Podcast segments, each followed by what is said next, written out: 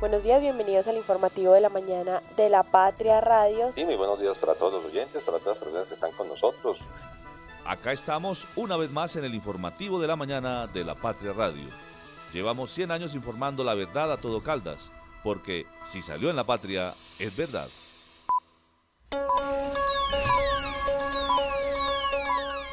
El informativo de la mañana en la Patria Radio. Tuvimos la oportunidad de conocernos, de abrir nuestros corazones. Todas somos mujer compa, todas estamos con una vocación de servicio impresionante y estamos impactando nuestras comunidades. Hoy es un reconocimiento hacia el empoderamiento femenino. Gracias, Compa, por hacer esto posible. Gracias a las instituciones patrocinadoras, instituciones civiles, jurados, porque es un paso más adelante, es un paso que nos permite mostrar que sí se puede, que sí somos capaces. Gracias a mi familia, a mis hijas hermosas, mi esposo, mi mamá, mi papá que están acá, muchas gracias, que son la columna vertebral y que han decidido apoyarme en este proyecto, que han decidido compartir a su mamá con las personas que más lo necesitan, pero se han vinculado, ellas parte de las actividades y me ayudan, entonces es muy gratificante y es el ejemplo que hoy les quiero dar a mí. Escuchábamos a Carolina Escobar Ramírez, quien fue elegida anoche como la mujer confa del 2023. Ella hace parte de la Fundación Like por la Vida con la que promueve la salud mental y se enfoca en la prevención del suicidio impactando a 45 mil personas.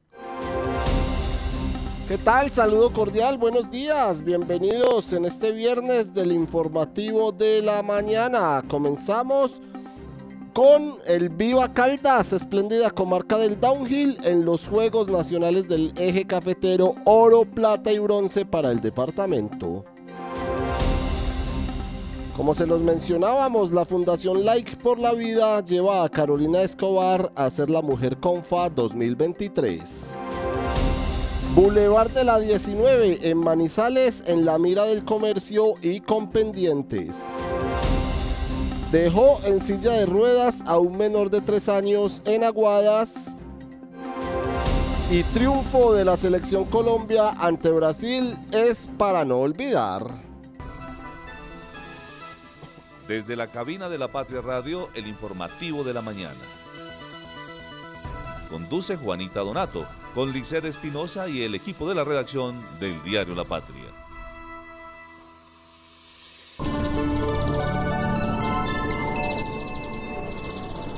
Ayer fue un día brillante para Manizales y para Caldas, no solo por las condiciones climáticas, un espectacular sol que hizo durante todo el día en la capital caldense, sino también por los metales que se consiguieron, las medallas, las cinco medallas, una de oro que obtuvo Caldas ayer en los Juegos Nacionales. Un día brillante, en cambio hoy sí está un poco más opaco el gris, un poco más oscuro, se siente el frío acá en la cabina de la Patria Radio. Sin embargo, también se espera que sea brillante en cuanto a los Juegos Nacionales este viernes para el departamento de Caldas con triatlón. Más adelante les estaremos hablando un poco más del tema. A esta hora el cielo parcialmente nublado en la ciudad de Manizales. Tenemos en la capital caldense 15 grados de temperatura. Se espera que pueda salir el sol en las horas de la mañana, aunque la tendencia es a que el cielo predomine mayormente nublado y para las horas de la tarde sí hay posibilidades de precipitaciones y algunas tormentas dispersas del 51%, del 59% más bien. Se esperan lluvias para las horas de la tarde y también para las horas de la noche. Y para este fin de semana sí se espera que esté pasado por agua, sobre todo el sábado en la capital caldense. Ese es el pronóstico del clima a esta hora en este viernes. El tráfico a esta hora. Revisamos la movilidad a esta hora en la ciudad de Manizales. Hay que recordar que ayer ya se abrió el paso por el sector de la Universidad Autónoma. Ya el carril de descenso que lleva hacia el intercambiador de los cedros fue habilitado ayer después del mediodía, lo, que descongestionó un poco la movilidad, eh, digamos, allí en la Universidad Autónoma para los carros que se dirigen hacia el barrio Sainz y demás. Entonces vamos a revisar el tráfico a esta hora en la ciudad de Manizales. Observamos, por supuesto, empezando por la vía panamericana, el con el tráfico habitual que se presenta, que realiza ya en, el, en la salida de Villa María, también eh, los vehículos que vienen de la INEA, que se encuentran ahí en el puente antes de llegar al sector de los cámbulos, allí pues se hace o se ha presentado tráfico habitual en estos días debido, reiteramos todo esto a las obras del intercambiador, más que del intercambiador vial, del deprimido que se está construyendo en este lugar. Les hablábamos de el descenso de la Universidad Autónoma, nos muestra verde, o sea que está fluyendo con normalidad pasando por la Universidad Autónoma, descendiendo por el barrio Parque de Castilla y ya eh, abajo en la parte eh, del intercambiador vial de los Cedros, allí sí se observa algo de trancón, es normal debido a las obras que se presentan en este lugar. El trancón, el tráfico eh, también se presenta en la vía Manizales Neira, en el barrio Villa Julia, eh, con rumbo a Puertas del Sol, sobre todo en los vehículos que vienen subiendo o que se dirigen hacia la ciudad de Manizales. Continuando ahí por la avenida Kevin Ángel, no presenta ningún inconveniente de tráfico hasta ahora, está fluyendo con completa normalidad, lo mismo que en la avenida Santander, que solamente hay, por ejemplo, un pequeño eh, retraso en el sector de Las Palmas, pero es debido al semáforo que está allí ubicado, cambiará a verde y seguirá fluyendo sin ningún inconveniente. La avenida Santander, igual que la avenida paralela, es decir, a esta hora tráfico completamente normalizado en la ciudad de Manizales, incluso el punto que se ve, digamos, algo más naranja, no tan, tan rojo, es el sector de San Andresito que lleva al barrio Campo Hermoso, a Villa Pilar, también a la Universidad de Manizales, es decir, muy buena movilidad a esta hora en la capital caldense. Conectar personas con soluciones energéticas es la idea que mueve a Gensa, una empresa con más de 400 colaboradores que trabajan por brindarle energía a su país. Somos Gensa, energía que conecta. Cotraman una empresa al servicio del Oriente de Caldas. Viaje siempre con nosotros a Manzanares, Samaná, Bolivia, Pensilvania, Marquetalia, Marulanda y La Dorada. Informes al 312-260-0698. Santa Sofía se posiciona como el mejor hospital cardiovascular del país, con los equipos más avanzados, los especialistas mejor calificados, cinco quirófanos y unidad de cuidados intensivos quirúrgica para atender patologías de alta complejidad y cuidar la salud de su corazón. Desde el 2 de octubre del 2023 hasta el 16 de febrero del 2024, ven, compra y participa en el sorteo del vehículo Renault Quid 2024 aplican condiciones y restricciones. Cable Plaza, un encuentro, una experiencia. Plásticos de Occidente, líder en fibras, cortinas para baño, suncho y grapa plástica, plásticos hasta de 10 metros de ancho, bolsas plásticas y de papel con o sin impresión, desechables plásticos y de cartón. Encuéntranos en la carrera 17, número 1931. Servicio a domicilio 883-4084 o 884-9181. Somos fabricantes. ¿Te gusta el arte? Desde el 15 de noviembre, las puertas de la Secretaría de Cultura estarán abiertas con el proyecto Caldas Cultura en Movimiento para que conozcas las obras de los 10 artistas caldenses seleccionados. Estaremos en exposición hasta el 30 de noviembre. Caldas Cultura en Movimiento es el proyecto que visibiliza obras inéditas de los artistas. Proyecto de la Secretaría de Desarrollo, Empleo e Innovación de la Gobernación de Caldas, Jacobi Caldas. La Gixxer 250 de Suzuki bajó su precio. Antes 15 millones 580 mil pesos. Ahora llévala desde solo 15 millones 330 mil pesos. Disfruta de su poderoso motor de 26.1 caballos de fuerza, frenos ABS doble canal y refrigeración por aceite. Válido los distribuidores autorizados Suzuki voluntariamente participantes en la promoción del primero al 15 de noviembre de 2023. Avenida del Centro número 2829 310 436 0039. Literatura, viajes y ciudad.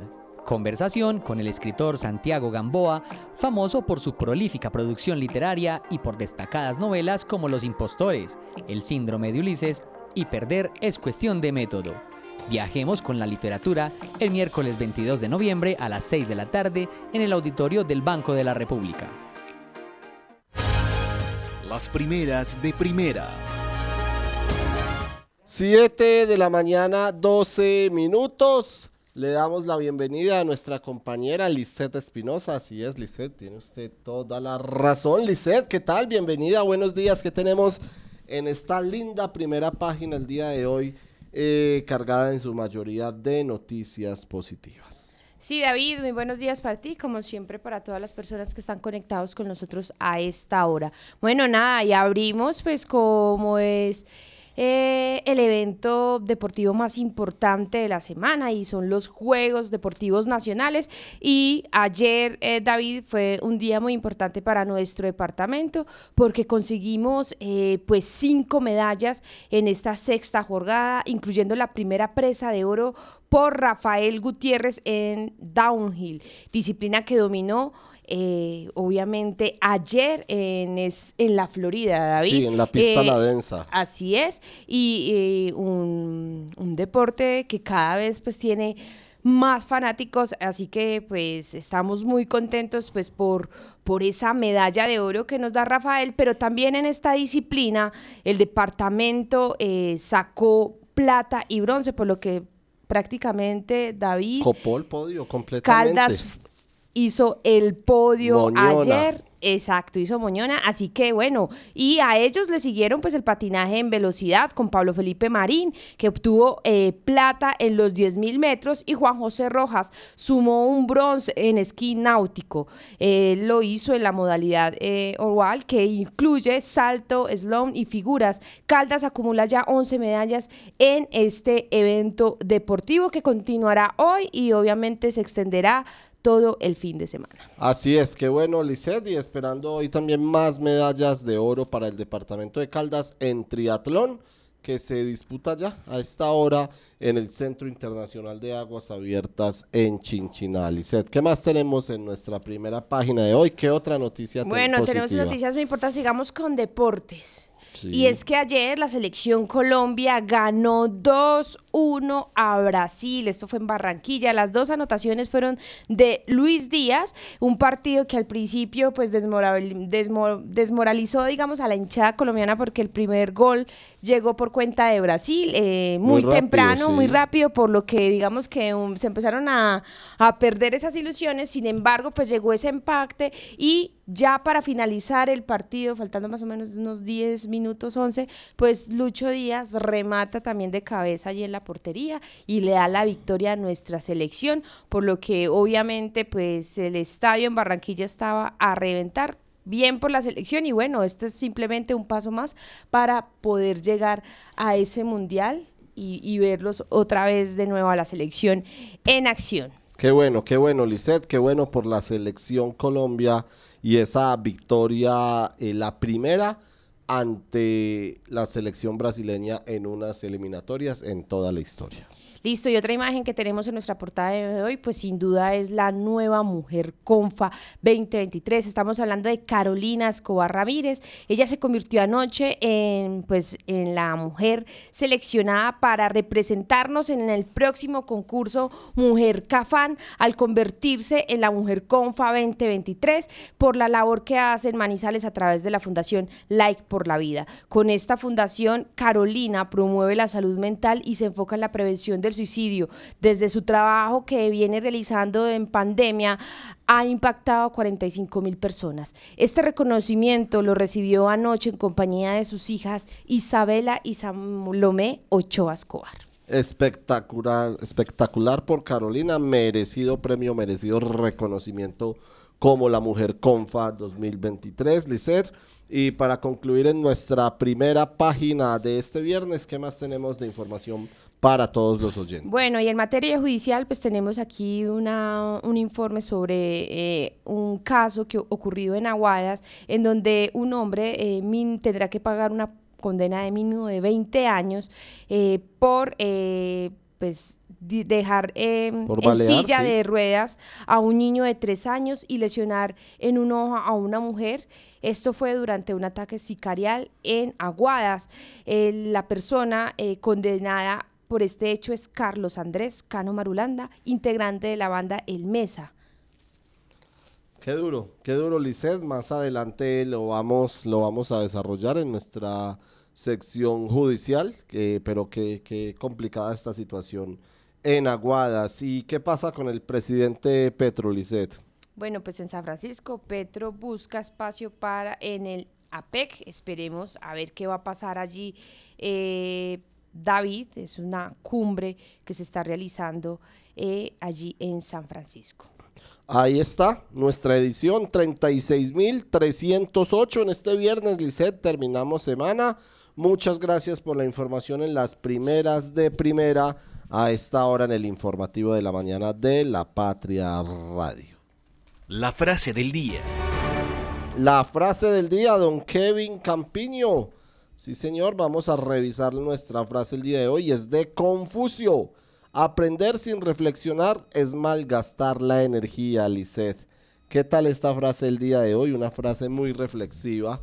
Eh, aprender sin reflexionar es malgastar la energía. sí, si usted no aprende sus errores, pues mm, va a seguir cometiendo el mismo error. Yo creo que hay veces uno tiene que eh, ser honesto con uno mismo y asumir que uno también se equivoca, no uno es perfecto y debe mejorar sobre lo aprendido. Ahí es como que la tarea que tenemos que hacer todos. Esa es la tarea que tenemos, Lisset. Entonces, Confucio nos dice hoy, queridos oyentes, aprender sin reflexionar es malgastar la energía.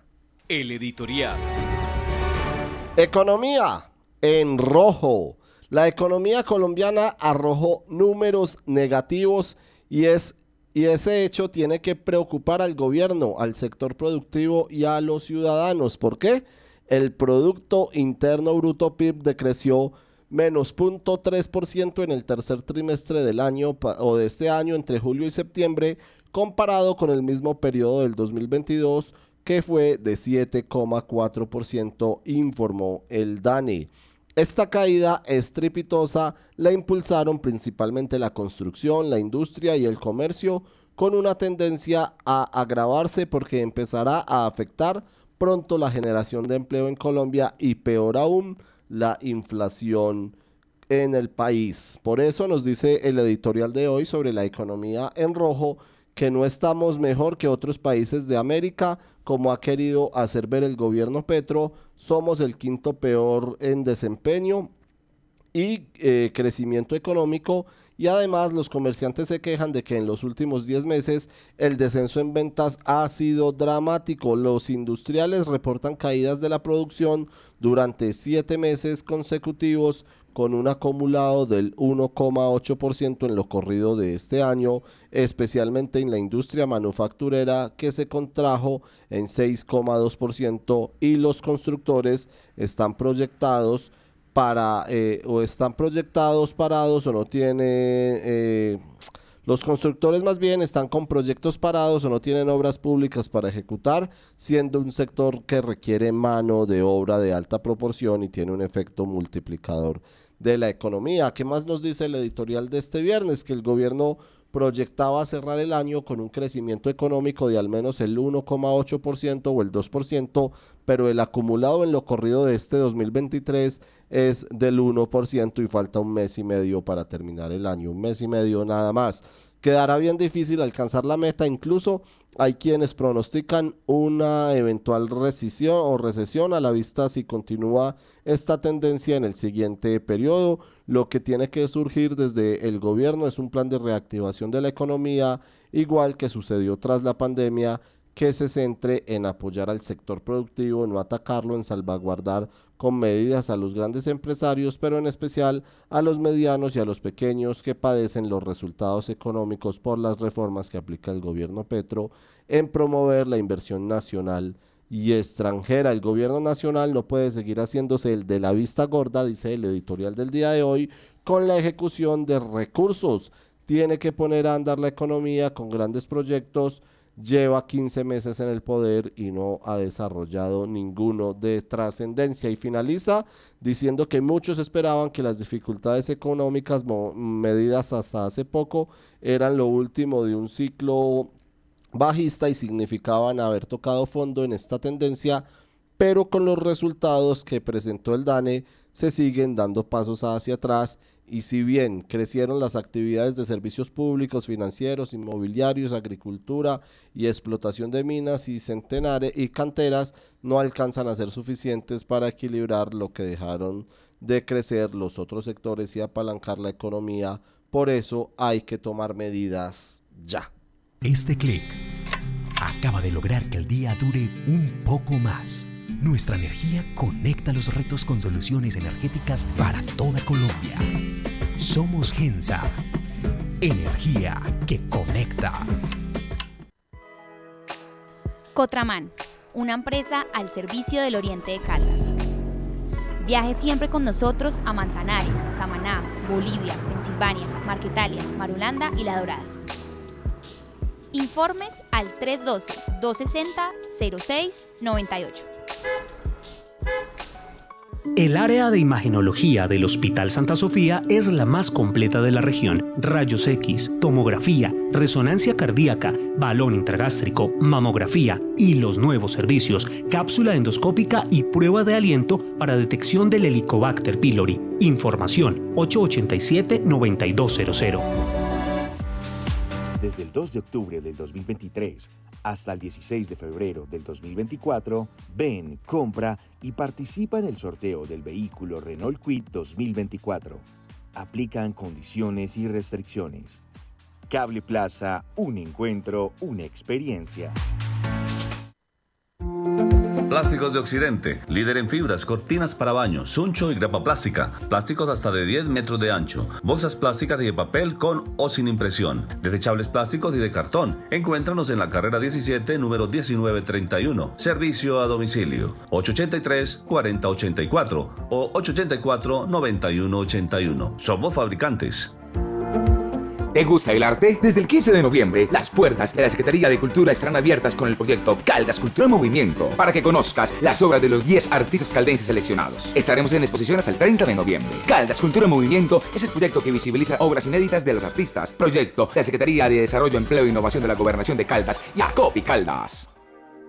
Literatura, viajes y ciudad Conversación con el escritor Santiago Gamboa, famoso por su prolífica producción literaria y por destacadas novelas como Los Impostores, El Síndrome de Ulises y Perder es cuestión de método. Viajemos con la literatura el miércoles 22 de noviembre a las 6 de la tarde en el auditorio del Banco de la República.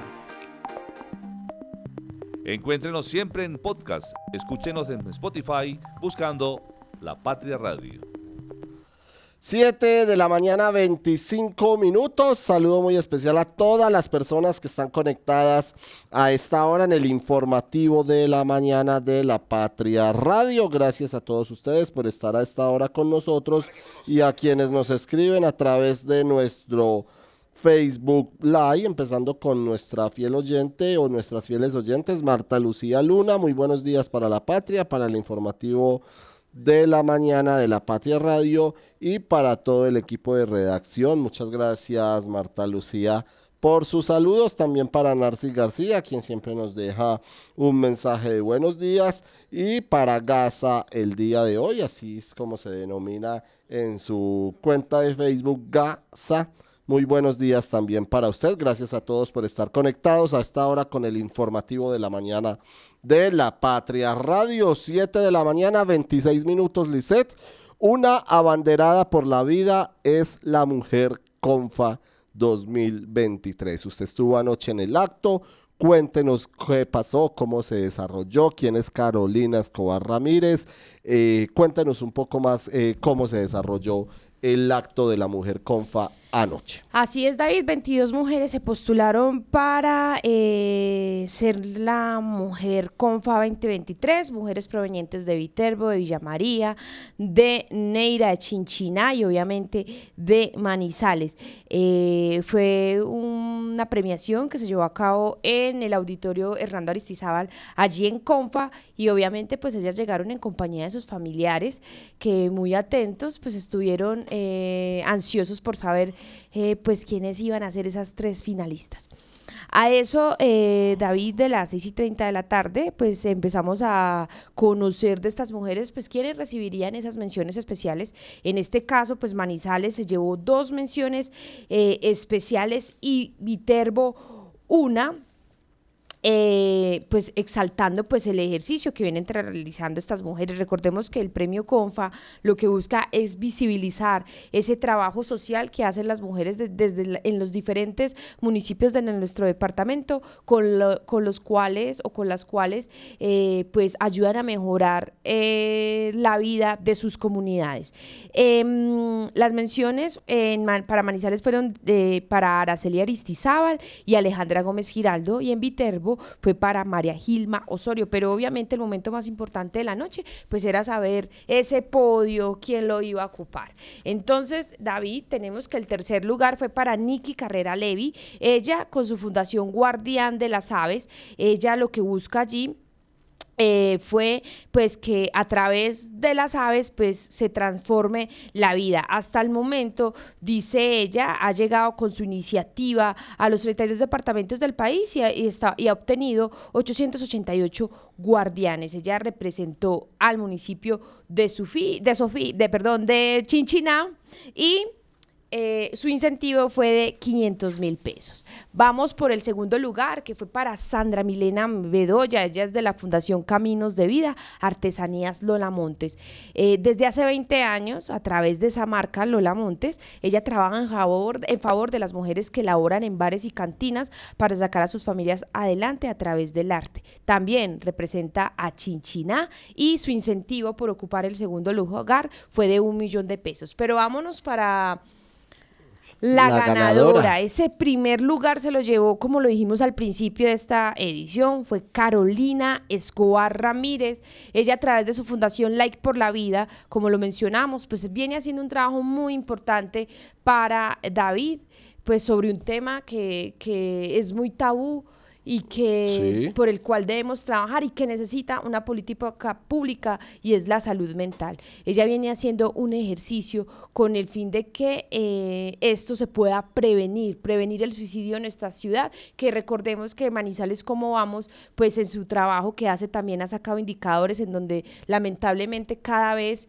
ese número sube David y los intentos de suicidio aún más y por eso ella desde el 2020 se propuso pues trabajar por estas personas. Como dijo en la entrevista que nos dio, ser un faro de luz para quienes necesitan emerger con más fuerza. En ese sentido, pues ella una vez supo que era la mujer Confa 2023 subió al, escenario a recibir esa estatuilla que la hace o que la acredita como mujer Confa, pero además pues al escenario obviamente subieron también sus hijas porque pues estaban muy emocionadas de ver cómo su mamá con el ejercicio que hace pues iba a no solo a, ganarse este reconocimiento, sino que ella eh, nos representará al departamento, a Caldas, en el concurso Mujer eh, eh, Cafán, que se llevará a cabo en marzo del próximo año en Bogotá. Entonces, de verdad, David, que el ejercicio que hace o el trabajo que viene haciendo Carolina es muy importante. Nos comentaba que su sueño es llegar a la ONU, porque ella dice que si el ejercicio que está haciendo en la ciudad de las puertas abiertas funciona, eh, en Manizales, pues funciona en cualquier parte del mundo, por eso es ya, esa es su meta y hasta el momento David pues se ha, ha beneficiado 45 mil personas con diferentes... Un alto número, excelente. Sí, David, con diferentes, digamos, actividades.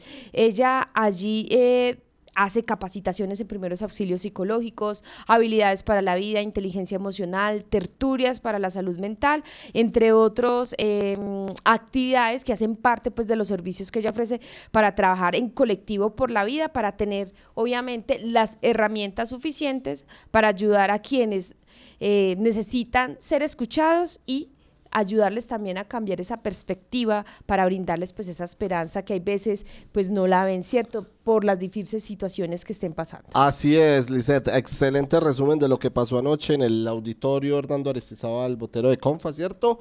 Y Carolina obtuvo entonces un like para ser la mujer Confa del 2023. Vamos a escucharla. Usted habló con ella, con la eh, mujer confa de este año que eh, a través de su fundación, como usted lo dice, ha impactado a 45 mil personas. La nueva mujer confa 2023, ¿qué significa para ti representarnos en el próximo año en la, como Mujer Cafán con esa fundación que tienes Like por la Vida? Mira, significa un vehículo enorme para multiplicar lo que hoy estamos impactando. Queremos, como le dije en el video, llegar a la ONU, porque si funciona acá en Manizales, funciona en cualquier parte del mundo. Eh, significa gratitud, el reconocimiento de ese empoderamiento femenino, significa confianza de que los sueños sí se logran. Comentabas antes de empezar este evento que la fundación nació en pandemia durante todo el proceso, ¿cuántas personas vienen impactando con Life por la Vida? Mira, en este momento tenemos más de 45 mil personas impactadas eh, entre comunidades, colegios, universidades, empresas, eh, redes sociales también. ¿Qué es lo motiva a que Life por la Vida eh, se enfoque en la prevención del suicidio? ¿Qué es lo que pasa en ti que dices quiero trabajar por, por prevenir el suicidio en Manizales? Mira, es un tema muy estigmatizado. Son seres que sufren en silencio y que ha sido un tabú en nuestra sociedad. No se atreven a hablar. Según estudios científicos, algunas de las personas con conducta suicida han manifestado sus intenciones de alguna manera. No todas, pero alguna. Pero esas señales no estamos preparadas para leerlas o si las leemos no sabemos qué hacer y con ello nos perdemos la oportunidad de prevenir, ¿cierto? Entonces es entender que desde el rol que cada uno desempeñe, de la escucha, podemos empezar a prevenir y podemos empezar a trabajar. Por eso está Light por la Vida para hacer ese faro de luz para emerger con más fuerza. Ahí estaba Lisette, 7 de la mañana, 34 minutos, la Mujer Confa 2023. Entonces, para recordarle a los oyentes, eh, es por un año, ¿cierto? La Mujer Confa y representará al departamento de la Mujer Cafá. Sí, David, esto es por un año y, hay que recordar que por tercer año consecutivo, pues el premio a la Mujer Confa se queda al Manizales. Eh, aparte de esa estatuilla y de representar eh, a las mujeres en este premio Confa en Bogotá, eh, Carolina también se hizo acreedora de un incentivo económico por 6 millones de pesos y eh, la persona que la postuló, en este caso Rubén Obando, que es el director de la fundación que se creó en el 2020, pues recibió un millón de pesos por solamente por postularla. Eh, ella es cofundadora de Like por la Vida. Es un ejercicio, David, que como lo comentábamos, pues comenzó en pandemia, pero obviamente el ejercicio y el trabajo que viene haciendo por dejar eh, a un lado o de que en las empresas, en los colegios, en las universidades, eh, en las en demás entidades, pues se hable, que esto no sea un tema tabú, sino que se hable de verdad del suicidio y que se em, realicen o se tengan canales para que quienes estén pasando por situaciones difíciles, cierto, pues sepan o se, y, quienes no sepamos qué hacer, pues tengamos las herramientas suficientes para poder ayudar a esa persona a tomar pues otro camino que no sea el de atentar contra su vida. Espectacular. Personalmente he tenido la oportunidad de conocer a Carolina para notas eh, acá que hemos hecho para el periódico y un merecido reconocimiento. Felicitaciones para ella, para su familia y seguramente tendrá una muy buena representación. 7 de la mañana, 36 minutos, Lisette. Eh, vamos con información del Boulevard de la 19.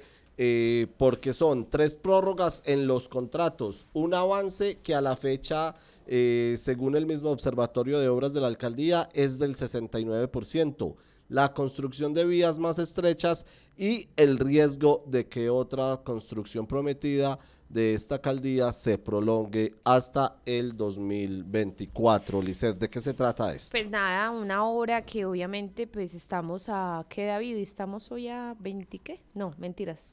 17 es hoy. 17, a un mes y 17 Casi un mes y medio. sí. para que Carlos Mario Marín deje la alcaldía de Manizales y obviamente pues obras inconclusas como la de el Boulevard de la 19, que pues, entre más pasan los días, pues son más las quejas que los avances de esta obra. Por ejemplo, pues tenemos un registro en el informe de hoy en donde los postes quedaron en la mitad de las calles, en donde la construcción de andenes, construyeron andenes, pero los volvieron otra vez a dañar para hacer otros diseños distintos que uno no, no entiende, pues qué es lo que van a hacer ahí o qué piensan sembrar, pues no, no entiendo.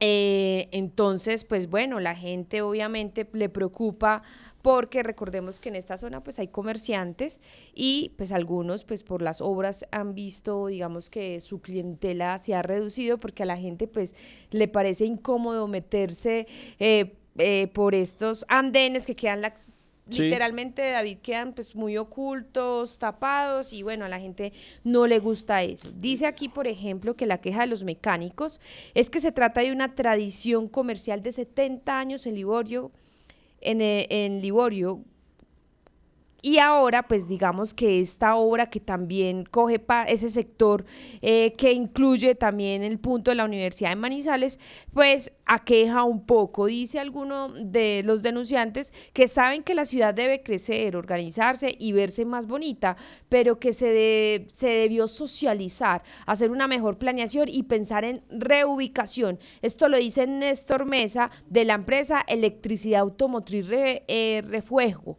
Estas son las declaraciones de habitantes sobre el actual estado de este proyecto. Tenemos aquí voces, por ejemplo, de Liliana Gómez, que es de Carvidrios Manizales. Él dice que siguen preocupados porque no se están poniendo unas, mm, se están poniendo unas materias que obstaculizan la vía y la preocupación es que ya se ha demostrado que muchas calles mm, son estrechas y pueden pasar y no pueden pasar muchos vehículos allí. Entonces, pues la verdad, David, es que el alcalde, pues, se gasta recursos haciendo eh, volantes eh, y cartillas informando cómo va a dejar la ciudad de lo avanzada, pero pues uno ve y no hay nada. Dice que hay un coliseo mayor eh, interminado y si uno pasa por el coliseo mayor, pues la verdad es que no hay absolutamente nada. Y si uno pasa por el Boulevard de la 19, David, pues si usted ve la foto y uno compara, pues uno tampoco es que vea mucho avance. Mire, se firmó el 23 de diciembre el contrato por un valor inicial de 8.240 294 millones y se adjudicó a los contratistas consorcios Tricoluta ICC y Ruta Hoy se estima en 8.696 millones. Según el Observatorio de Obras, estaba previsto para iniciarse el 29 de diciembre del 2022 y terminarse en septiembre del 2023. Septiembre, David. Y ya vamos en noviembre. Y ya dice. vamos en noviembre y el avance poco a poco, o sea que Por eso, exacto. Así ven los comerciantes, empresarios y habitantes del sector los trabajos que hoy se adelantan en este Boulevard de la 19, estimado, como dice usted, inicialmente para construirse en nueve meses y ya vamos a terminar el año y parece está el riesgo de que se prolongue hasta el 2024. Los deportes. Juntos es mejor, un solo corazón. Oh, oh, oh, oh, oh. El eje corazón. 7 de la mañana, Juntos 40 es mejor. minutos, así es, juntos es mejor.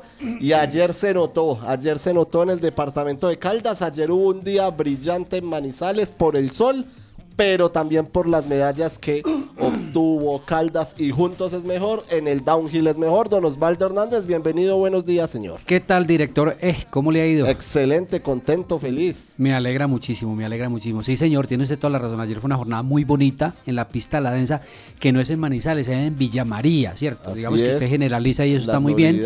Es la densa donde hace tres décadas, contamos hoy en el periódico, que nació el ciclomontañismo colombiano. Y allí se han forjado don Hernando Gutiérrez, que es el padre, fue el primer campeón panamericano que tuvo Caldas. Sí. El padre de Marcelo y Rafael. ¿Quién es Marcelo? Ganador de cuatro ediciones de los Juegos Nacionales, dos con Risaralda, dos con Caldas. Y ayer para Rafael Gutiérrez, en una carrera que, mire, se corre la clasificación y quedaron empatados los dos favoritos. Mm, Camilo Sánchez y Juan Fernando Muñoz de Antioquia. Camilo de Caldas, Juan Fernando quedaron empatados. Y se van ya a la final. Y en la final ambos se cayeron, ambos tuvieron problemas en la ruta. Y finalmente apareció en esa tercera posición de favoritismo Rafael Gutiérrez y se quedó con el mejor tiempo y, y- y al final cuando dan los, los mejores tiempos, Caldas hace moñona porque hace el oro con Rafael, la plata con Camilo Sánchez y el bronce con Steven Ceballos. Pero entonces eh, Camilo se paró, continuó y le dio para llegar a hacer la medalla de plata. Perdió por un segundo, es decir que traía un tiempo formidable. Eh, habían marcado los dos un tiempo muy importante, los dos, eh, Camilo y Juan Fernando. Y Camilo, pues imagínense, cayéndose y perdió apenas por un segundo y le dio para hacer segundo también para hacer medalla de plata. Emocionante entonces la jornada ayer. Usted tuvo la oportunidad de hablar con los, con los ciclistas, con los ciclomontañistas de Caldas. ¿Qué, qué pudo presenciar? ¿Qué pudo Sí, vivir allá? mire, le voy a dar un dato estadístico. Eh, este resultado de los tres primeros para el downhill de Caldas se dio en la primera edición, en el 2008, en el Valle del Cauca. Se corrió en Palmira esa prueba.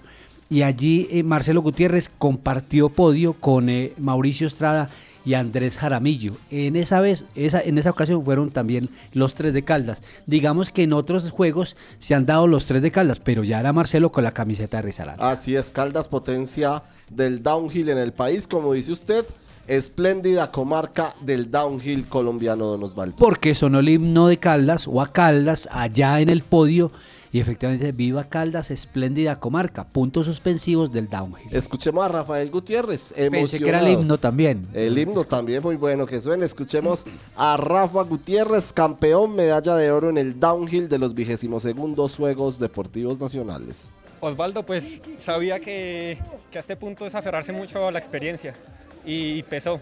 Hay veces paga, a veces no, es un deporte que las cosas se van en una curva, en un error, pero todos estos años y todas estas ganas se las pusimos a este año, que ha sido bastante especial porque es luego de un año de, de parón, de retirarme de la Copa del Mundo. Entonces tiene un sabor bien, bien diferente, bastante bonito y un trabajo en equipo admirable. Sí, porque reconociéndole en toda la temporada fueron malas dudas, ¿cierto? Eh, seguramente, seguramente. Sé que podía pensar la gente, incluso uno tiene una, conversa- una conversación interior que, que pesa, pero, pero hoy alineamos las cosas y es un trabajo que se ha hecho de bastante corazón tal vez. Estaba mirando desde, desde 2008, cuando empezaron, no hacían el 1-2-3 en- como en Palmira, creo. En Palmira tal vez sí fue, sí, sí. Eh, no, como dije anteriormente, me ha tocado difícil porque en su momento fue Marcelo, ahora Juan Ferbeles, Mini, Paco. Eh, pero bueno, aquí ninguno es malo y nos salió la bajada y esto es así. Ya vendrán muchos para ellos. Yo quedo tranquilísimo porque es una medalla que me faltaba en mi palmarés. Eh, entonces nada, seguir trabajando y bueno, con esto creo que por qué no soñar con en cuatro años estar por ahí otra vez. Miremos la carrera, o sea, ¿cómo, cómo le gana técnicamente en la carrera? Porque pues Camilo viene de caerse en Concussion, pero Juanfer, que viene a hacer una gran, es de ser el mejor en la temporada. Yo creo que, mm, no, repito, eh, tal vez la experiencia. Eh, hay muchas ganas de ellos, mu- mucho, mucho deseo y a veces eso se traduce en un error. Yo al no estar de favorito, pues no tenía tanta presión, pero igual toca hacer la bajada, o sea, sí o sí fui el que vaya más rápido. Pero sí, la localidad, esta montaña me ha dado grandes cosas y sabía que esta no era la excepción. Muchas gracias, Rafa. Osvaldo, un gusto.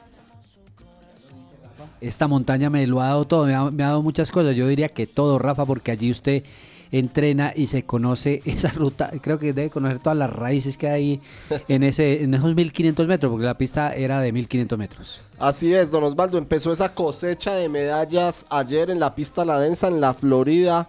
Eh, esto pertenece a Villa María y ahí muy cerquita también en el Bosque Popular se estrenó el patinódromo, la pista de patinaje del Bosque Popular El Prado. Exactamente, una pista que quedó, que quedó muy, muy bella, que quedó muy técnica y que tiene todas las condiciones regl- reglamentarias para hacer competencias como los Juegos Nacionales y para hacer competencias internacionales. Y la sorpresa, no digamos que sorpresa, porque Pablo Felipe ya estuvo en Selección Colombia, estuvo en Campeonato del Mundo, ganó unos eh, World Skate Games.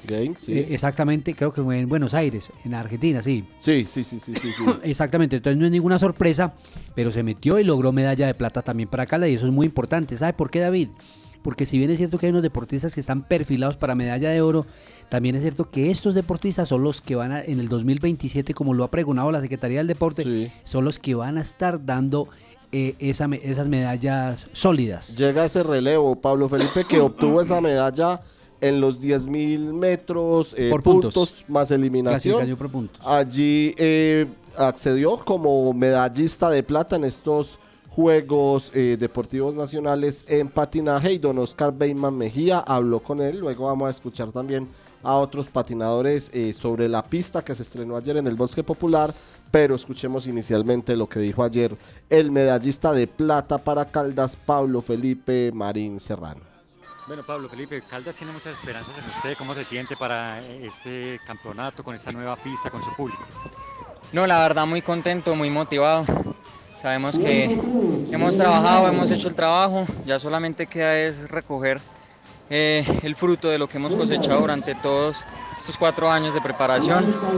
La pista espectacular, el escenario espectacular, la gente que nos apoya, entonces simplemente es dar lo mejor, saber lo que tenemos que hacer, hacer lo que tenemos que hacer y, y darle la alegría al departamento. Pablo, desde el punto de vista técnico, usted que ya ha competido en, todas esas pistas de Colombia y también internacionales, ¿cómo ve esa pista? ¿Con cuál la compara? ¿Cómo le parece? Bueno, pues eh, como esta pista, aquí en Colombia hay pocas realmente porque hace poco se cambió la, reglamentación de las pistas. Esta pista tiene la nueva reglamentación. Creo que aquí en Colombia solamente la de Cali es, es similar a esta. Pero en Europa hay demasiadas pistas así y la verdad es una pista de, talla internacional, de talla mundial. Tiene el mejor material que puede haber, que es Besmaco, entonces es una pista muy, muy completa y un escenario muy bonito. ¿Nos recuerda para la Patria Radio algunos de los triunfos más importantes? Bueno, gracias a Dios yo puedo decir que soy dos veces campeón del mundo, también dos veces subcampeón del mundo, campeón panamericano y bueno, gracias a Dios, eh, múltiple campeón nacional. En la categoría juvenil, ahora estoy entrando a esta categoría mayores en la que sabemos que no es fácil, no es fácil, pero todo está ahí, todo el trabajo se, está, se hizo para, para poder lograr los objetivos. 7 de la mañana, 49 minutos y ayer se cerró la cosecha de cinco medallas con el bronce en esquí náutico. Lo obtuvo Juan José Rojas Zárate, quien representó a Caldas en las competencias de esquí náutico en los nacionales. Esto en el lago Calima y logró ayer el tercer bronce del deporte o en este deporte para el departamento. Lo hizo en la prueba overall masculino disputada en el lago Calima. El miércoles también los bogotanos Samuel Acevedo y Silvia Zárrate Prima, de Rojas fueron terceros en salto y slalom. Don Osvaldo y se sigue viviendo la fiesta del microfútbol en el lindo Coliseo Menor. Exactamente, anoche vimos la, el cierre de la primera fase con un 1-1 de Valle del Cauca y Rizalada. Por eso no vimos el partido de Colombia, porque estábamos elaborando, cumpliendo eh, todos los mandatos a los que usted nos eh, ordenó en las horas de la mañana, señor eh, director. Donde fuimos a ver Valle del Cauca. Un partido entretenido, abierto, tranquilo que le permitió a los dos equipos clasificados utilizar nóminas alternas. Y en Caldas ya jugaron todos los, todos los eh, jugadores, y permítame la redundancia, actuaron todos, desde el portero suplente, todos, les dieron la oportunidad. Y ese es un premio de avisaje para quién para todos, porque eh, yo tuve la posibilidad de ver todos los partidos que jugó el Real Caldas en Neira. y ese torneo se hizo pensando en juegos nacionales. Y si bien es cierto que hay unos refuerzos que estaban actuando en otros equipos y que llegaron y están jugando hoy, también es cierto que a esos muchachos hay que premiarlos y pueden ser los que recojan lo que estamos hablando ahora, los que recojan ese fruto del proceso y, darle la palomita en Juegos Nacionales es muy importante. Mañana, perdón, hoy hay descanso, mañana son las semifinales. Por un lado van Caldas y Antioquia juegan a las 7 de la noche. Mañana no le cabe un alma a ese coliseo. Mañana todos al Coliseo y vamos a ir a respaldar a Caldas para que se meta a esa final a la disputa de la medalla de oro. 7 de la noche, Caldas, Antioquia. Y el preliminar lo juegan Cundinamarca y Valle del Cauca. Qué bueno, qué bueno. Y el profe Jaime Cuervo que sigue dando frutos en el fútbol de salón caldense y la emoción que vive él en cada partido. Ese coliseo tranquilamente hay que cambiarle el nombre. Se le puede cambiar. En vez de Ramón Marín Vargas, Jaime Cuervo Lozada. Tiene siete títulos, perdón, cinco títulos mundiales y es el padre del fútbol de Salón de Caldas. Así es, escuchemos al profe Jaime Cuervo y su análisis de lo que fue esta clasificación de Caldas a las semifinales del fútbol de salón en Juegos Nacionales. Profe Jaime Cuervo, ¿qué tal? Saludo cordial, bienvenido a la Patria Radio. Profe, bueno, 1-1 clasifican de primeros a las semifinales o a los cruzados. ¿Qué se pasa por su cabeza en estos momentos? No, una gran felicidad de ver a Caldas nuevamente entre los mejores cuatro del país, de ver un público entregado al equipo y el equipo en la cancha respondiendo. Y hoy una emoción muy grande es que jugamos con casi puros caldenses, pelados de barrios, pelados humildes, la gran mayoría de ellos nunca habían jugado a este nivel y en un escenario de estos. Vienen de la cancha de los barrios y verlos con esa personalidad contra un equipo que es campeón nacional como Bach, la verdad muy, muy, muy emocionado y feliz porque evidentemente el microfútbol caldense es muy, muy fuerte. Allá iba, profe, ¿le dio usted también descanso a, a, los titulares pensando en esa semifinal, las circunstancias del partido? ¿Queda satisfecho por ese recambio que tiene con los jugadores de la casa? Sí, feliz porque primero teníamos que cuidar jugadores lesionados, segundo tarjeteados. Nosotros necesitamos el equipo completo para la semifinal. Y tercero, es que hay una gran confianza. Nosotros jugamos la Liga Nacional, nos fue mal en resultado, la gente nos criticaba porque no ganábamos partidos, pero era que estábamos sembrando para esto. Y estos muchachos adquirieron experiencia, nivel, personalidad para jugar en esa liga y el resultado se vio hoy. Profe, eh, usted precisamente que ha sido un apóstol del fútbol de salón caldense. Hace rato no se llegaba a estas instancias en fútbol de salón. ¿Qué, qué significa? ¿Cómo lo vive? ¿Qué representa? Hace casi 30 años que Caldas no llegaba a esto y no, feliz, un agradecimiento a toda la gente que nos ha respaldado, la gobernación, la Secretaría del Deporte, la liga en cabeza de Milton.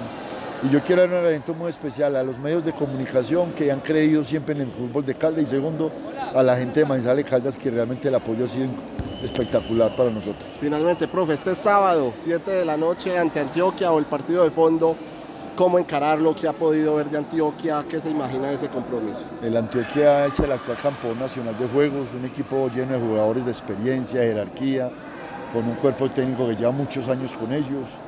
Vamos a enfrentar al campeón, pero yo creo que nosotros, mire, le ganamos a Bolívar, que venía de ser medalla de plata. Eh, le ganamos a Boyacá, que es uno de los equipos de más tradición en Colombia. Bueno, ahora vamos a enfrentar al campeón actual, un gran equipo, grandes jugadores, pero creo que tenemos los argumentos individuales y colectivos para enfrentarlos. Profe Jaime, éxitos y muchas gracias. A usted muchas gracias. Ahí está el profe Jaime Cuervo Lozada a las 7 de la mañana 54 minutos. Ya prepara su equipo. Anoche le dio descanso para la semifinal anoche, eh, mañana a las 7 de la noche ante Un Antioquia. solo corazón, juntos es mejor. Vea, estoy debutando como, como cantante. Vea, director. Hoy hay un deporte, hoy arranca un deporte muy importante en Chinchiná. Bueno, ya vimos las fotos, creo que el Centro Internacional de Aguas Abiertas en un alto porcentaje está terminado. Muy bonitas las imágenes, ¿las vio o no? Sí, sí, sí. sí Muy las bonitas vi. las imágenes, pero hoy arranca el triatlón. Se ve bonita la piscina. Esa Hermosa. piscina es para el calentamiento de los deportistas. Calentamiento y para actividades subacuáticas. Y para actividades subacuáticas. Exactamente. Entonces, bueno, y la natación en términos generales. Sí. Mire, hoy empieza el triatlón y este deporte es uno de los priorizados, así se llama técnicamente la Secretaría del Deporte, uno de los priorizados en Caldas para obtener medalla de oro. Se cree, se calcula que mínimo tiene que salir cuatro medallas de oro de acá. En todas las, en todas las modalidades, no hoy, sino porque corre hoy, el domingo Y el y el lunes. lunes, exactamente. En relevos, en mixtos, por equipos y en individual. Y hoy arranca con acuatlón. Eh, acuatlón son dos deportes. Eh, va con un, grupo muy joven. Sí, precisamente en estos momentos ya se está disputando el acuatlón. Nos envía el reporte don Oscar Beyman Mejía, quien está en el lugar de la noticia. Hay 12 deportistas. Está Salomé Pérez, Sarita, y Sarita López y Valentina Villa por Caldas. Ya pasaron los primeros 2.500 metros de atletismo y están haciendo los 1.000 eh, de natación en el lago eh, Carmen Guadua, allí en el Centro Internacional de Aguas Abiertas, para luego rematar con otros 2.500 metros de atletismo. Exactamente, y más tarde, después de que termine el acuatlón, viene el triatlón individual. Y aquí es donde vienen las figuras de Caldas, María Carolina Velázquez y Mayra Alejandra Vargas. eh, Carlos Javier Quinchara, Juan José Giraldo, Jacob Ríos, perdón, me faltó una, Daniela Zapata, va en femenino. Reitero, en femenino María Carolina Velázquez, Mayra Vargas y Daniela Zapata. Y en masculino Carlos Javier Quinchara, Juan José Giraldo y Jacobo Ríos. Los dos equipos que van para eh, las competencias individuales del, triano, del triatlón. Escuchemos a, Ju- a Ju- Juan Manuel Velasco. Sí, Juan Manuel. Que es, el, que es el presidente de la Federación Colombiana de Triatlón, que nos está hablando efectivamente de todo este proceso. Bueno, bienvenido a La Patria Radio y contémosle a los manizaleños qué es lo que se va a vivir aquí en Chinchiná. Bueno, aquí tenemos la fiesta, la fiesta del multideporte. Eh, estamos arrancando hoy con una carrera de, de acuatlón, donde estamos manejando la categoría sub-19. Eh, es, un evento en el cual hemos querido promocionar las, las jóvenes promesas del triatlón en Colombia. Eh, el, acuatlón es, el acuatlón es la base, la cantera y e igualmente es una es una prueba que ya está metida pues eh, en pruebas en pruebas internacionales consta de atletismo después hay que nadar y después volver a correr ¿Y ya cuánto lleva esa modalidad en los Juegos Nacionales? esta es la primera vez que se hace estamos probando esta modalidad en juegos nacionales un evento muy bonito te podrás dar cuenta que estamos viendo eh, jóvenes promesas, corredores y corredoras de menos de 19 años. Eh, en este momento estamos en la prueba femenina, después tenemos prueba masculina y posteriormente vamos a tener la, la prueba, digámoslo, la reina, que es el triatlón eh, sprint femenino, que es la distancia que se está corriendo ahora en Juegos Olímpicos. Posteriormente hoy jueves tendremos eh, el hoy jueves, hoy viernes, Viernes, hoy viernes. hoy, Viene la final hoy masculina. viernes tenemos la final masculina sprint, la final femenina sprint, mañana es descanso y el domingo una prueba espectacular que se llama Enduro Eliminator donde cada atleta hace tres triatlones pequeños. No es, no es un relevo, cada uno hace tres triatlones pequeños. Después de correr vuelve y entra al agua, termina el segundo triatlón, vuelve y entra al agua y termina el tercer triatlón. Entonces ah, va a haber mucha actividad y mucha, mucha acción divertida aquí. Y aprueba la fortaleza física. La prueba de la fortaleza física y, y bueno, por fortuna nos está ayudando hoy el, hoy el clima. Por Muchas gracias. un solo corazón. Don Osvaldo, y antes de que se retire a seguir cumpliendo sus labores para tener informados a todos los oyentes de la Patria Radio, para mediodía, sobre todo en donde esperamos el reporte de medallas, ¿qué más sigue en la agenda para? Mire, hoy terminan eh, tenis de mesa y taekwondo, donde la verdad no había posibilidades para Sí. Caldas, así de sencillo. Eh, este fin de semana, el domingo, empieza esgrima y fútbol femenino. Esgrima en el, en el Colegio de la Universidad de Caldas. Exactamente, ya estar acondicionado el escenario. El próximo... Fútbol masculino empieza. Fútbol masculino, reiteramos que la primera fase es de la cancha sintética Luis Fernando Montoya, que beneficia técnicamente a Caldas, es la verdad. Pero que es impresentable porque ni el Once Caldas fue capaz de cumplirle a los Juegos Nacionales. No, pues si no le cumplió la alcaldía menos el Once Exactamente. Caldas. Y la próxima semana ya natación, carreras, karate, por ejemplo, el La voleibol próxima femenino, semana, ojo con esto, pesas, pesas. billar. Eh, sí. Exactamente, billar. eh, y natación clásica, que es, esos tres deportes son fuertes para Y Caldas. karate. Y, ah, y karate. Así es. El karate, como dicen en, en- en Europa. Muchas gracias, don Osvaldo. Bueno, director, un abrazo grande a, a don Kevin Campiño. El deportólogo Kevin Campiño. Continuamos con la información deportiva antes de hablarles también de la selección Colombia, porque ayer, como lo manifestamos, eh, eh, estrenó la pista de patinódromo del Bosque Popular El Prado. Empezó la lluvia con estrellas. Ocurre en el nuevo patinódromo de Manizales con los vigésimos segundos eh, Juegos Deportivos Nacionales Eje Cafetero. Los patinadores, incluidos 41 campeones mundiales, don Kevin, 41 campeones durmiendo en los hoteles de Manizales, comiendo en los restaurantes de Manizales, eh, incentivando la economía de la ciudad y por supuesto ganando las medallas allí en el patinódromo en el Bosque Popular, comenzaron con las pruebas de los 200 y 10 mil metros. Todo sobre una pista nueva. Una figura del certamen es el caldense Pablo Felipe Marín, eh, Marín Serrano, como ya lo dijimos, quien se subió ayer al podio en los 10.000 metros puntos más eliminación en una final en la que tuvo a 30 corredores, pero don Oscar Beyman Mejía también habló con otros patinadores, los campeones de talla mundial, sobre esta nueva pista eh, de patinaje del Bosque Popular El Prado. Bueno, Alex Cujabante Chalhup. Eh, estamos estrenando pista para el patinaje manizaleño, pero también de Colombia. ¿Cómo analiza usted esta pista desde el punto de vista técnico y en comparación con otras de Colombia y el mundo? Bueno, igual de todos modos, pues, primero felicitarlos por el escenario. Eh, porque las condiciones técnicas son buenas con los nuevos protocolos que hay a nivel mundial sobre en una pista igualita se corrió el campeonato mundial ahora en Italia y los felicito por el escenario y sobre todo el circuito de ruta que también está muy bueno y esperemos que sirva para el proceso de desarrollo de, esta región acá en Manizales. ¿Cuáles son las expectativas de Atlántico en este certamen? Bueno, tenemos al campeón mundial que es Alex Cujavante, que es el, el campeón mundial que tenemos, el campeón del ciclo olímpico y bueno, estamos peleando para ver con las potencias de siempre eh, y buscamos esos resultados con él. Muchas gracias, mi hermano. Buenos días, mi nombre es Anuar Cárdenas, soy entrenador de la selección Bogotá de patinaje de carreras. Bueno, profe, ustedes que han recorrido el mundo, las pistas nacionales, todos, aquí en Manizales estamos estrenando hoy una pista. ¿Cómo ve usted esa pista? Un excelente escenario, tienen un excelente escenario. Eh, de una calidad de materiales excelente, tiene el Besmaco y tiene muchas capas, entonces se presta para que les dure bastante. Tiene es, la, es el mismo material con el que estamos compitiendo en, en, los mundiales, en los eventos internacionales. Entonces quedaron con un excelente, excelente escenario. La ruta se ve que es un, se va a prestar para hacer unos tiempos muy buenos de recorrido. En este momento la mejor ruta, la más rápida de América es la de Bogotá, pero esta pista de ruta va a ser con unos tiempos muy parecidos. Muchas gracias. Buenos días, mi nombre es Daniel Zapata Martínez. Ah, Daniel Zapata, bueno Daniel, eh, Daniel, ustedes que han corrido ya por todas las pistas de Colombia y muchas del mundo, ¿qué concepto le merece esta pista que estamos mostrando aquí en Manizales?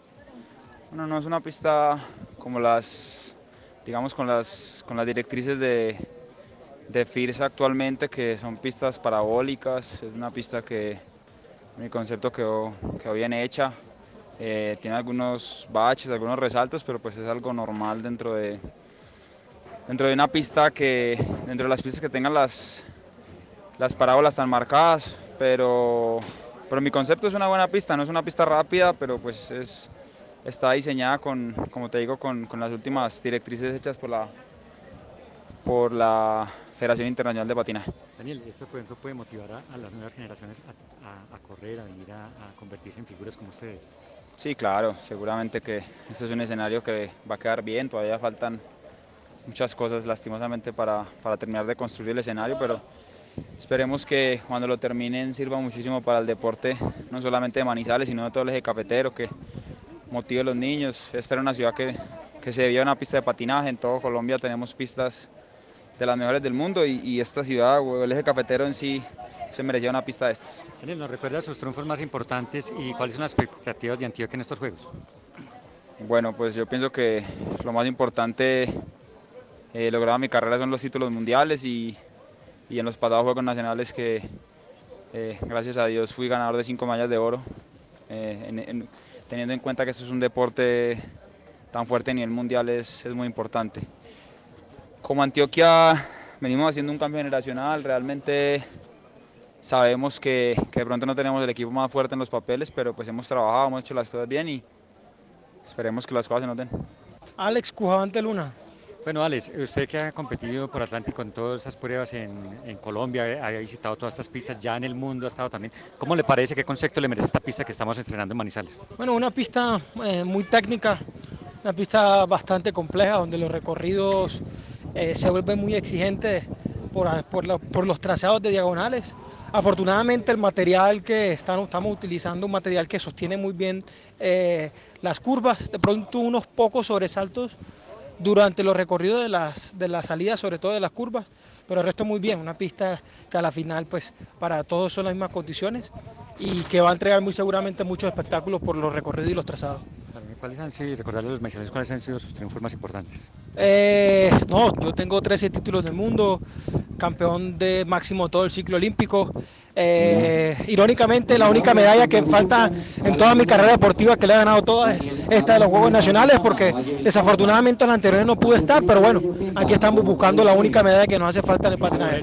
Claro, por supuesto que sí. Muchas gracias. Daniel Aaron Molina Valderrama. Bueno, Daniel, ¿cómo le, se sintió en esta pista? ¿Cómo le ha parecido esta pista con respecto a otras que ustedes han corrido en Colombia y en el mundo?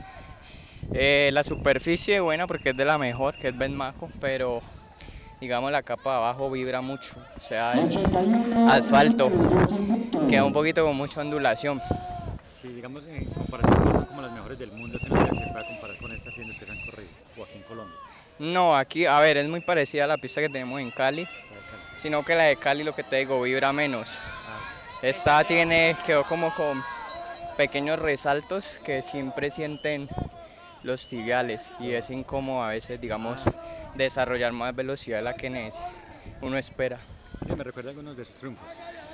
Yo soy campeón mundial eh, juvenil en, juven- en Corea en el 2011, campeón nacional el año pasado en el Interligas en Cúcuta y varias medallas de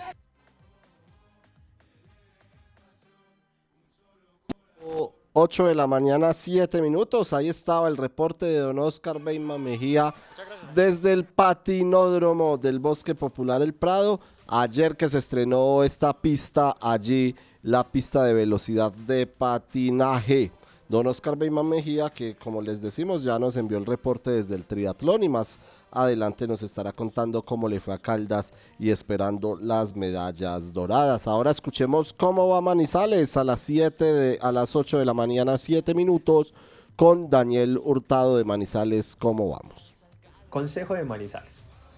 En esta ocasión, 195 mil personas salimos efectivamente a votar por el Consejo de la Ciudad de Manizales, es decir, un poco más del 56% de la población habilitada para votar.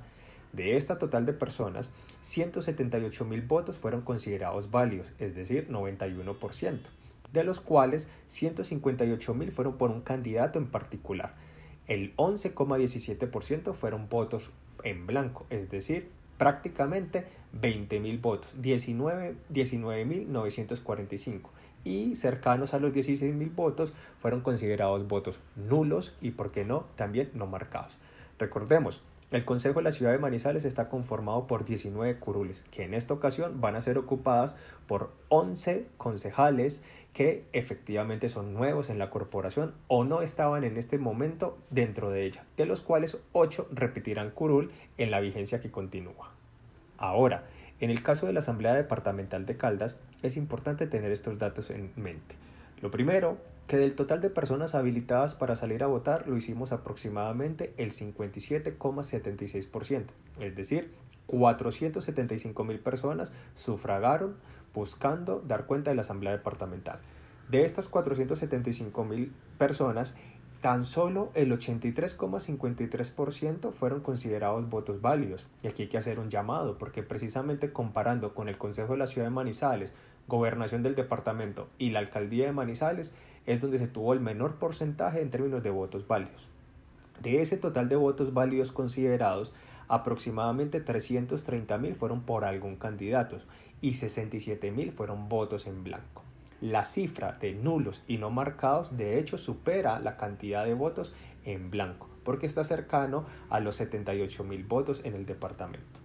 Es importante mencionar también que en el caso de la Asamblea Departamental está conformada por no solamente 3, ni 6, ni 9, ni 12, sino que en total son 14 curules que en este momento van a ser asumidas a partir del 1 de enero del 2024 hasta diciembre del 2027. Así va Manizales, así va Caldas.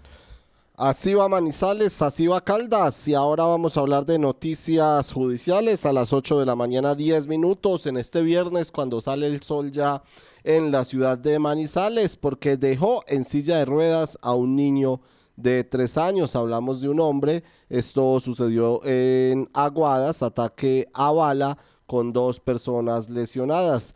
Tres frases contundentes lanzaron la fiscal, la defensora de víctimas y el juez para resumir la responsabilidad en una doble eh, tentativa de homicidio agravado y porte ilegal de armas de fuego de Carlos Andrés Cano Marulanda integrante de la banda El Mesa en Aguadas, quien fue el que dejó en silla de ruedas a un niño de tres años. Pero vamos a escuchar a nuestro compañero Diego Hidalgo, quien nos va a ampliar la información. Diego, bienvenido, buenos días. David, nuevamente un saludo para usted, para todos los oyentes de la Patria Radio que hasta ahora se conectan con la mejor información de Manizales y Caldas. Eh, les contamos pues que en este cierre de semana sigue movida la actividad judicial.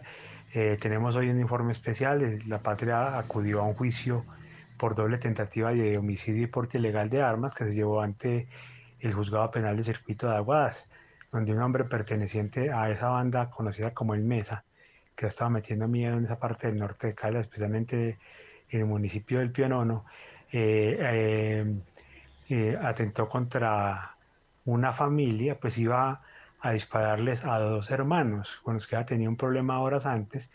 Llegó a la casa de estos, la puerta estaba abierta y disparó indiscriminatoriamente, eh, lesionando lastimosamente a un niño de tres años, sobrino, no, sobrino de estos hermanos, eh, y lo dejó en silla de ruedas. Lastimosamente, las afectaciones de las balas causaron daños en la médula y este pobre niño de solo tres años no pudo volver a caminar, como lo explicaba su mamá durante el juicio, incluso en medio del llanto. También una de las balas hirió a una mujer, esposa de uno de estos hermanos, en un ojo.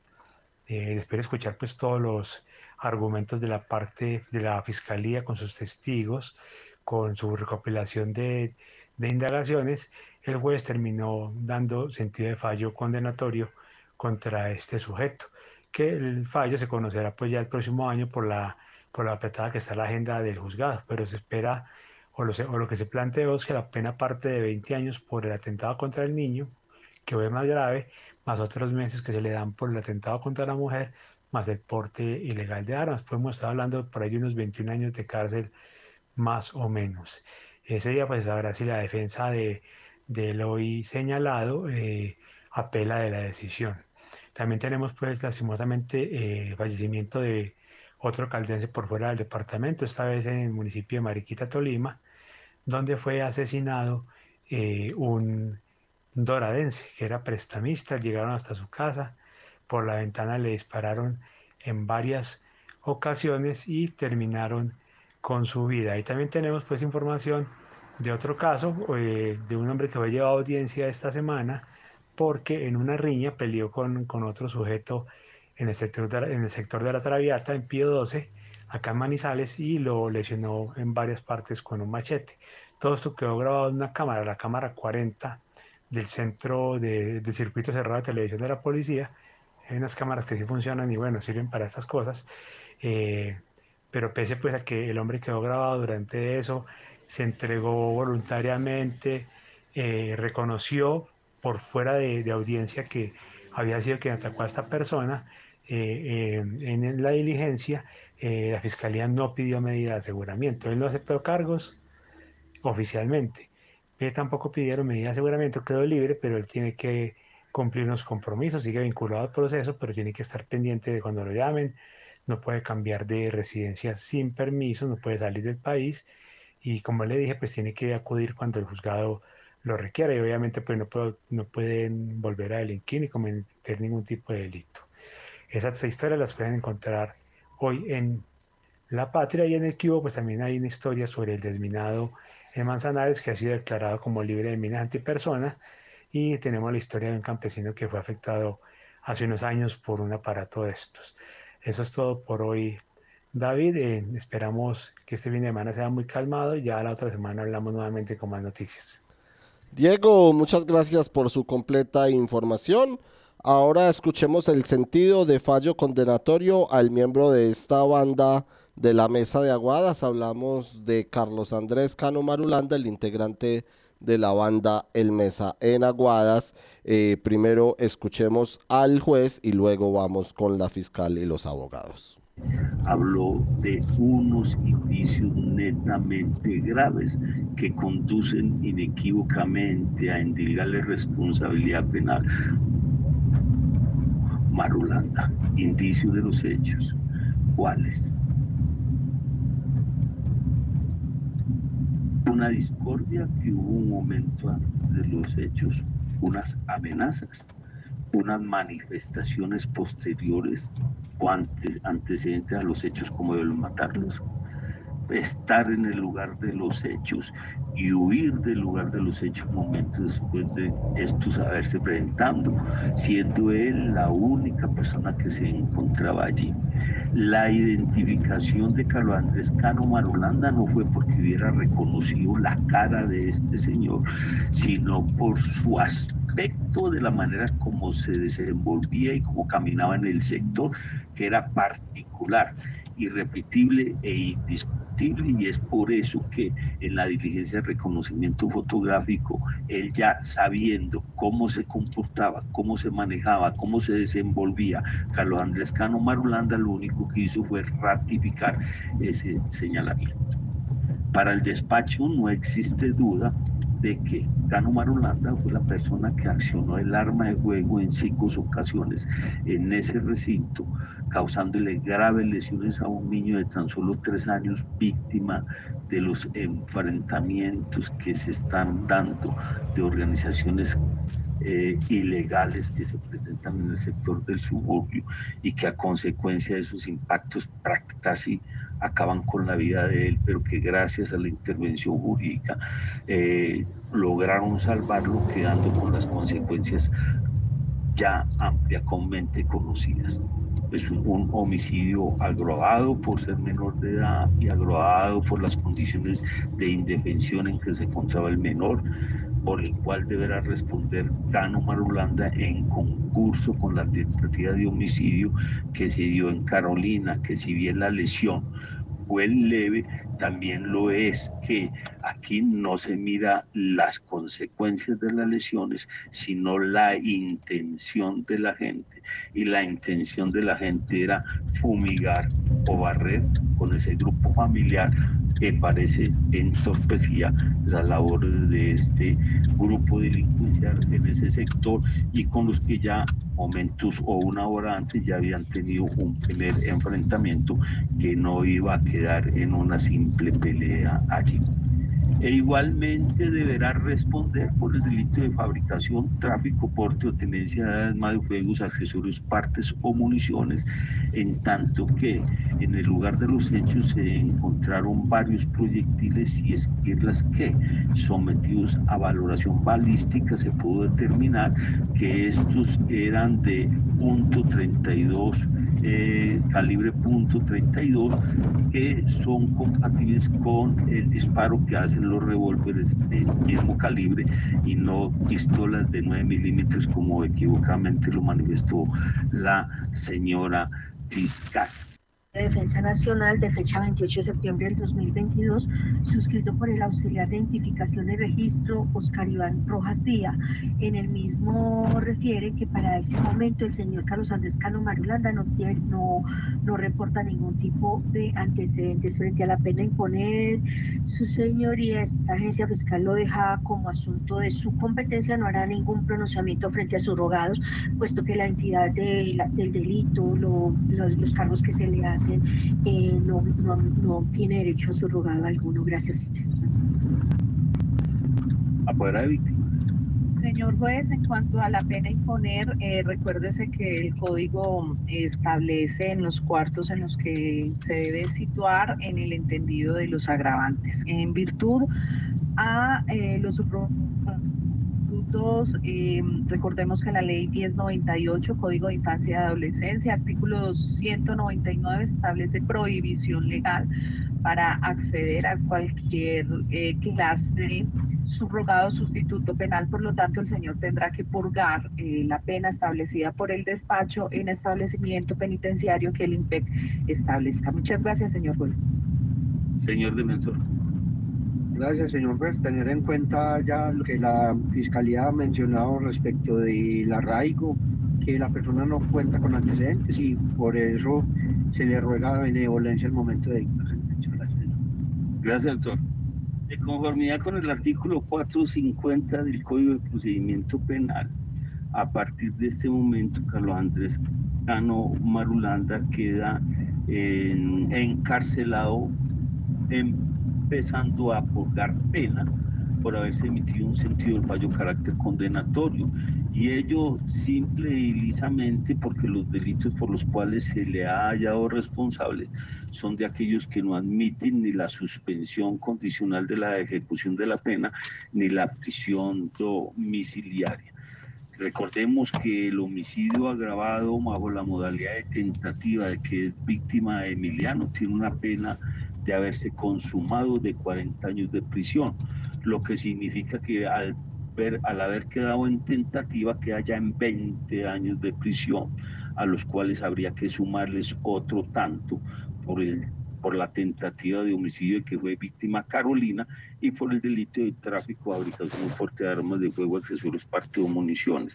Luego, como la pena supera todos esos presupuestos del artículo 63 del Código Penal y artículo del 38 de la misma obra, deberá entonces holgar la pena en un centro penitenciario y carcelario que el IMPEC destine para ello. Esto significa entonces que esa medida de aseguramiento de detención preventiva en la, por la que se hallaba el procesado quedó vigente hasta hoy porque a partir de este momento empieza ya a descontar pena, a purgar la sanción.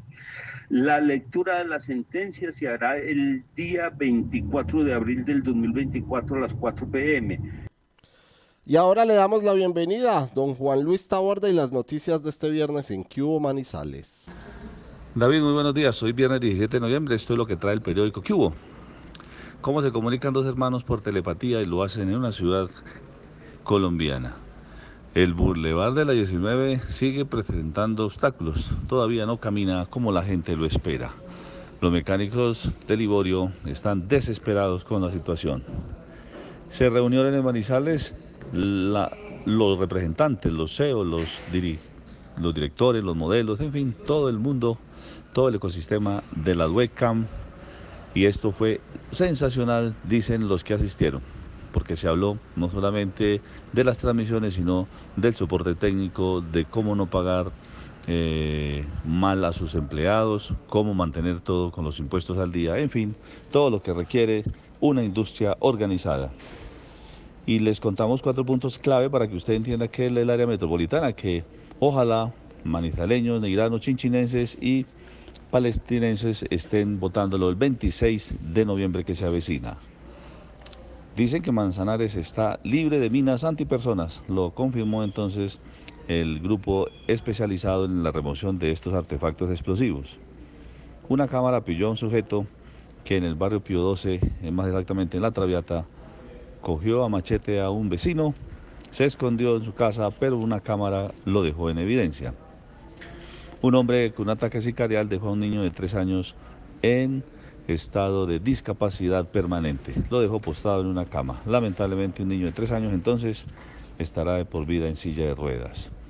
Y la policía asegura que dio un golpe muy importante al crimen organizado entre Caldas y Antioquia por una banda de extorsionistas que hacía de las suyas en nuestra región. Oro, plata y bronce en el downhill. Los, los pormenores de esta situación que se presentó ayer en, lo que es la Florida, en el vecino municipio de Villa María. Allí entonces Caldas sumó sus tres medallas, oro, plata y bronce. Y el taekwondo de Caldas le dijo adiós a los Juegos. Y hablan los especialistas acerca de la nueva pista del eh, patinódromo de la ciudad de Manizales. Dicen que es de una de las mejores del país debido a su superficie que, en la que se utilizó un material que es el que se está utilizando internacionalmente en las pruebas mundialistas. Y como ya se sabe, entonces Colombia feliz con el triunfo de Luis Díaz, a quien la vida lo premia luego de haber sufrido la situación incómoda, dolorosa y apremiante del secuestro de su señor padre. Pues bien, la vida entonces le trae esta alegría inmensa que también la comparten los 50 millones de colombianos. Y David, si usted va por la calle y quiere estar bien informado, solo es que pida ¿Qué hubo? Supimos que... 8 de la mañana, 25 minutos. Le damos la bienvenida a Ivonne Mendoza del Banco de la República y la programación cultural para este fin de semana. Ivonne, bienvenida, buenos días. Mm, buenos días a la mesa y a toda la audiencia. Qué gusto estar aquí en La Pate Radio. Qué bueno. ¿Qué tenemos, Ivonne, de programación para este fin de semana en Manizales y Caldas? Pues les comento que eh, tenemos una muy nutrida programación. Eh, desde el día de hoy hasta mañana se llevarán a cabo las 36 horas de lectura que organiza el Instituto de Cultura y Turismo de Manizales en alianza con el Banco de la República y otras instituciones de la ciudad. La inauguración es ahorita a las 9 de la mañana, estará el caricatura Matador y varios invitados, pero además van a haber talleres, lecturas en voz alta, todo el día allí en el pasaje al lado del Teatro Los Fundadores y en la sala Cumanday. Hoy y mañana el plan es leer y disfrutar de la lectura. Hoy también a las 4 de la tarde tendremos una mediación especial de la exposición El rigor de la mirada que tenemos en el Centro Cultural del Banco de la República, obras originales de la colección de arte del banco. A las 4 de la tarde tendremos una mediación de la diva, una de las curadoras de esta exposición. Mañana el plan es musical con la familia, una audición dialogada del programa de música de nuestra Universidad de Caldas en nuestro auditorio del Centro Cultural, 11 de la mañana, a las familias que quieren aprender un poquito de música de una manera didáctica, divertida, 11 de la mañana en el Centro Cultural, ese es el plan. Y termino con una invitación muy especial para la próxima semana. El 22, miércoles 22 de noviembre, tendremos en nuestro centro cultural, allí en la 23 con 23, al autor colombiano, al escritor colombiano, ganador de varios importantes libros, una de las letras más reconocidas de Colombia en el mundo, Santiago Gamboa, a las 6 de la tarde el miércoles 22 un diálogo abierto, liderado por nuestro club de lectura, pero que está abierto a todos los manizaleños y manizaleñas que deseen eh, dialogar con el escritor Santiago Gamboa.